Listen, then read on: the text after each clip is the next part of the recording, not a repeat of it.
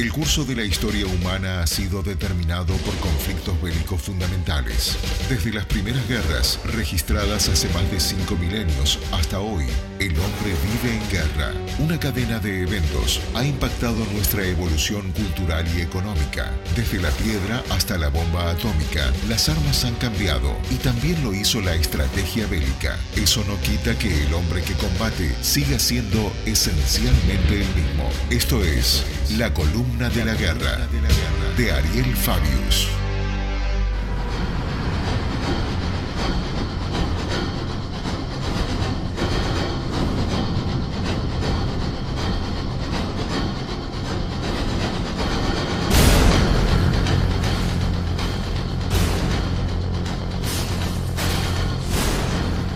Estamos con Ariel Fabius en la columna de la guerra. Ariel, ¿cómo estás? Bien, bien, buenas tardes. Muy buenas tardes, muchas gracias por Bienvenido, venir. Ariel. Qué música, ¿no?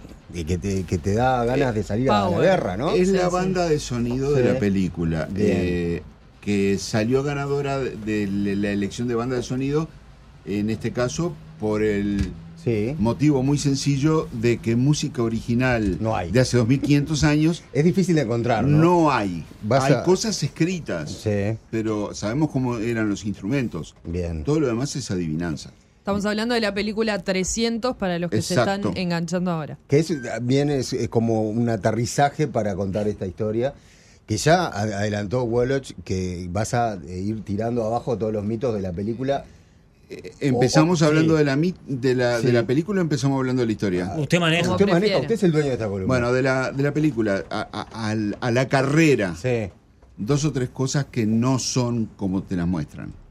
La primera, eh, los pozos, como muestran en Esparta, Sí. existían también en, en este en Atenas. Claro. Era una forma de ejecución para traidores que no era tan rara, pero tampoco era tan común. Tirala para el pozo.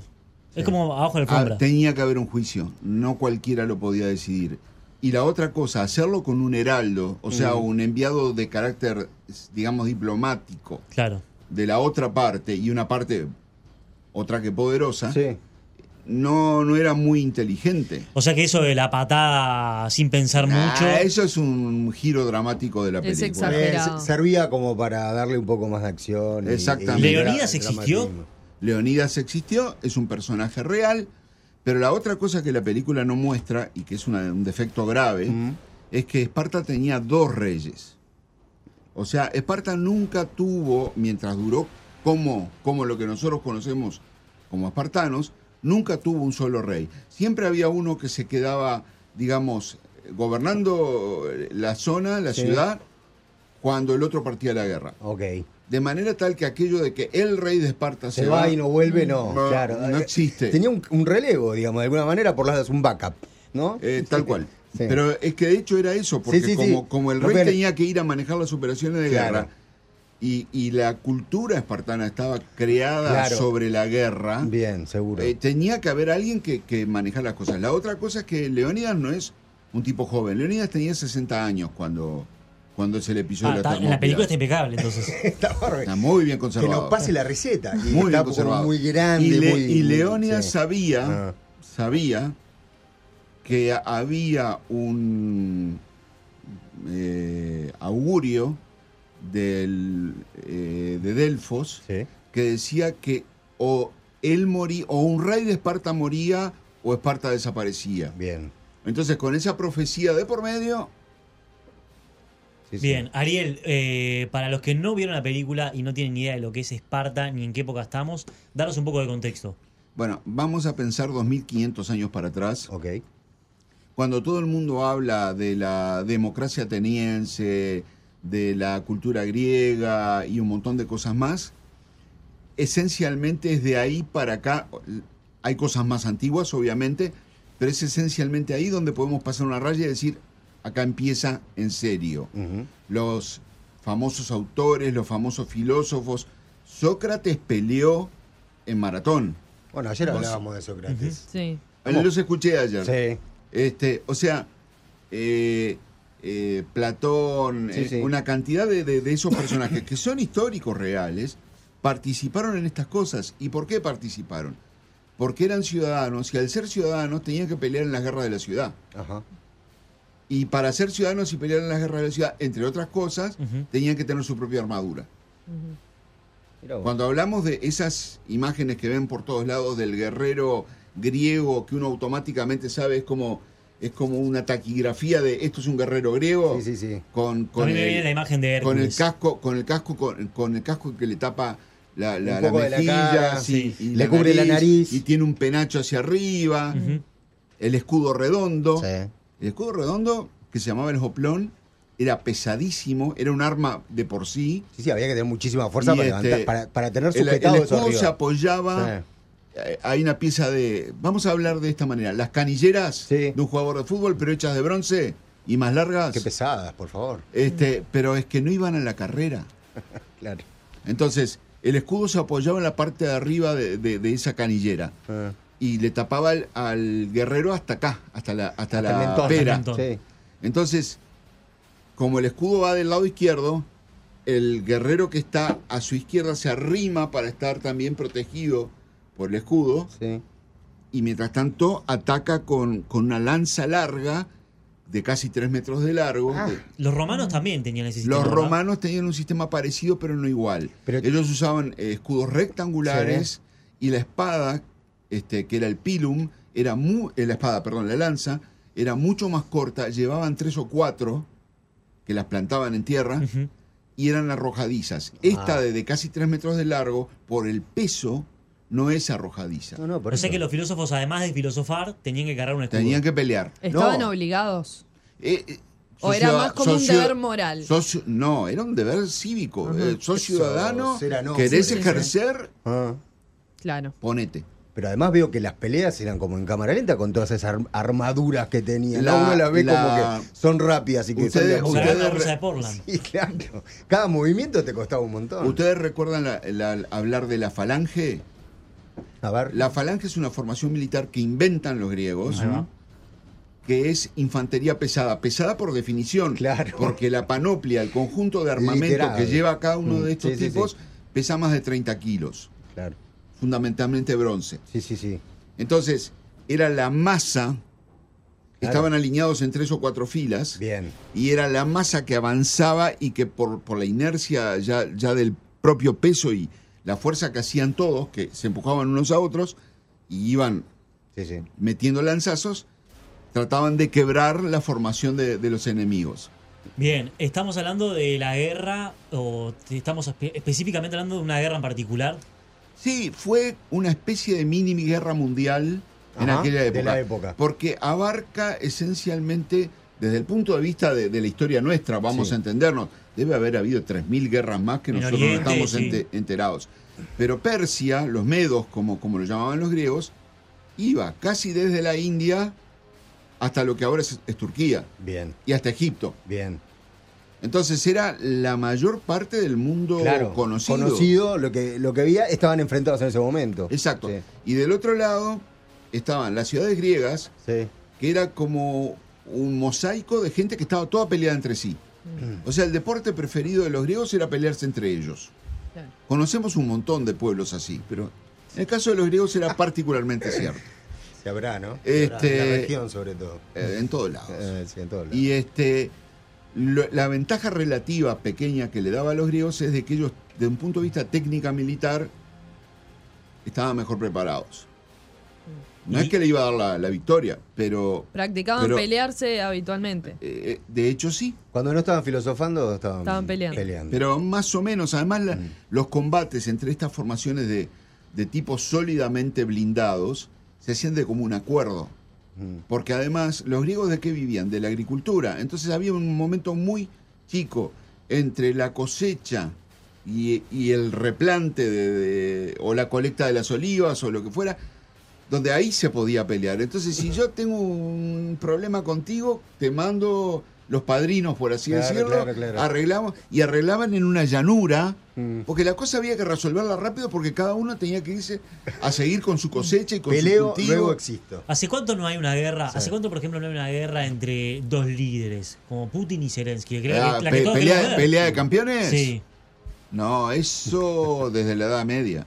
Esa sería una linda guerra para, para televisar, Linda ¿no? pelea, ¿no? Sí, Yo podríamos creo que relatarlo puede, puede llegar a, a estallar eh, tema, tema rating, ¿no? Y el que gana se Rating queda con mundial. Ucrania o con Rusia. Bien, ¿y a quién le tenés más fe? Perdón que... eh, no, monta, monta osos, Putin. no sabemos, está más viejo Dice. Putin.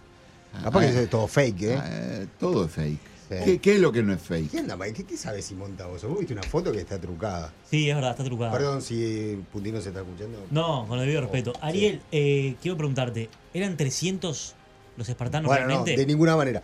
Capaz que como no eran 33, los, Los que- orientales. Los Lo- orientales, Los orientales no eran Por 33 eso. y no eran todos orientales. Eh, habían argentinos también. Argentinos, irlandeses. este, Irlandeses también. Sí, cómo no. Bueno, Este, había irlandeses, había paraguayos. Gracias a, a todos ellos por colaborar con nosotros. Pero cuando tocaron obviamente. tierra de Uruguay, Uruguay se sintieron orientales. Claro. Y los Exactamente. 300 entonces. 300 ¿cuánto? no, eran los, 278. 200, los, los 300, para empezar, cada uno de los guerreros eh, eh, espartanos Sí. llevaba tres esclavos que hacían de honderos, o sea, de infantería liviana, digamos, Ajá. ¿no? Bien, no que no Así iban que- todos cargados. con Así los- que es- ellos eran 1200. Como los Cádiz en el golf. Sí, pero ya también llevaban ondas y las piedras de las ondas matan, más lejos que cualquier espada, que cualquier lanza. Claro. Bien. Pero aparte había 400 o 500 tebanos, 700 de, de Tespia. En total eran 5.000 o 7.000 Bien, soldados. Bien, bien. Este, y el lugar donde los bloquearon, las Termópilas, que es las puertas del calor, traducido. Sí. Hay fuentes urgentes, fuentes termales en ese lugar. Y era un lugar donde el agua de mar llegaba muy cerca de una montaña y el camino de la orilla, por las excavaciones arqueológicas que se han hecho, se sabe que es un camino que medía menos de 100 metros de ancho. Y además había muros de piedra y de madera que, que hacían de, de embudo Para que el frente, digamos, a presentar fuera cada vez más reducido. Eh, y en los dos primeros días los, este, los persas no lograron pasar. Ajá. Los persas, además, que, que su fuerza de élite, que eran los inmortales, que eran guerreros esclavos, vestidos todos de la misma manera, con una especie de tul que les tapaba la cara, o sea, que parecían todos iguales. En la época que nadie tenía uniforme Claro. Seguro. este, murieron por miles y, y, eh, no lograban pasar. Cuando Jerjes estaba a punto de, de retirarse, apareció, como siempre aparece, un traidor griego que les dijo que había un caminito por la montaña. Se lo creyeron. Él les se ofreció a mostrárselo Ah. a cambio de una recompensa apropiada. Bien. y había mil eh, soldados de guardia en, en la, en el camino de montaña, pero fueron 20.000 este, persas. Ok. Entonces pasaron y cuando llegó la señal se presentaron 20.000 de cada lado aproximadamente. Entonces ahí ya era la extinción por la extinción misma, Claro, no, había un... eh, Leónidas reunió a todo el mundo y le dijo, los, te- lo- los espartanos nos vamos a quedar, los de Tebas se quedaron con ellos, los de Tespia también eran 2.000 hombres más o menos Bien. en total, y a los demás lo- los liberó para que se fueran. Por Ahí- eso sabemos lo que pasó. Ah, ok. Y de ahí el Y número. ahí digamos. combatieron, Sí. tres, eran 2.000, Ok, y combatieron unos tres días más, ok. porque les ofrecieron re- rendirse. Sí. Y Y hubo, y hubo dos frases muy interesantes. Una fue, miren que las flechas son tantas que tapan el sol. Bárbaro, vamos a pelear a la sombra. Ah, bueno. Y la otra fue, este, si nos entregan sus armas, este, eh, los vamos a dejar vivos. Vengan y quítenosla. ¿Vieron cuando se dice que alguien es lacónico? Sí. Quiere decir que es muy cortito y al Sí, pie, sí, que sí. dice cosas muy Sí, concisas. totalmente. Sí. Lacónico viene de la quedemonia. La quedemonia es la designación en griego de la zona donde está Esparta. Bien. Los Ah, lacónicos son los espartanos. Mm. Bien. Cortito y al pie, este, de pocas palabras y contundentes. Muy Lacónico. contundente. Y hay Y tenían, ¿no? Tenían coraje. Sí, agallas. Tenían agallas. mucho. Hay eh, Cojones. evidencia arqueológica de los lugares. ¿Por qué sabemos que realmente estuvieron Hay ahí? evidencia arqueológica. Por ejemplo, en el lugar donde fue la última resistencia de los espartanos, Mm. antes de que los mataran a todos, está lleno, porque se sabe por los escritos eh, de los relatos de la batalla, que la última etapa, como no se podían acercar a los espartanos para un combate de cuerpo a cuerpo, este, los bombardearon con flechas y cuando excavaron el lugar encontraron a, a los cadáveres perforados por puntas de flechas de guerra de hierro. Ahí va. ¿Y, y por, O qué, sea, está documentado que la batalla fue en el lugar y todo lo demás. Sí, sí, bien. por qué es tan importante esta batalla? ¿Por qué es tan famosa? Mucha prensa. No había prensa, nosotros no teníamos colega de ciencia. Perdona, es muy sencillo. Eh, lo que sabemos de las guerras estas Sí. entre los persas y los distint- las distintas polis griegas, las sabemos por un autor fundamentalmente, hay, hay otros más, pero que escribieron más tarde.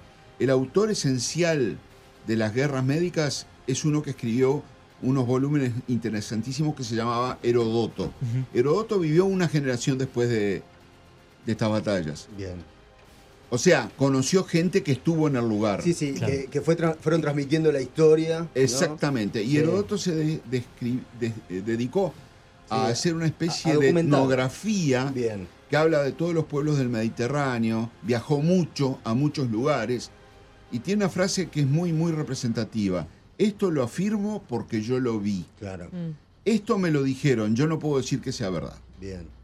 O sea, eh, eh, Sí. con una integridad sí, sí, de- sí. documental interesante. To- Totalmente, totalmente. Lo- Todo eso para que después se haga una película que falta, la verdad. Eh, el testimonio de Herodoto hablando, Sí, me gustaría. exacto. Ariel, te quería preguntar respecto a estas, estas guerras entre las polis griegas y el, el imperio persa, si tienen algo que ver con maratón y las maratones que se hacen. Yo tengo una pregunta para ustedes. Adelante. A ver. ¿Cuánto mide una maratón?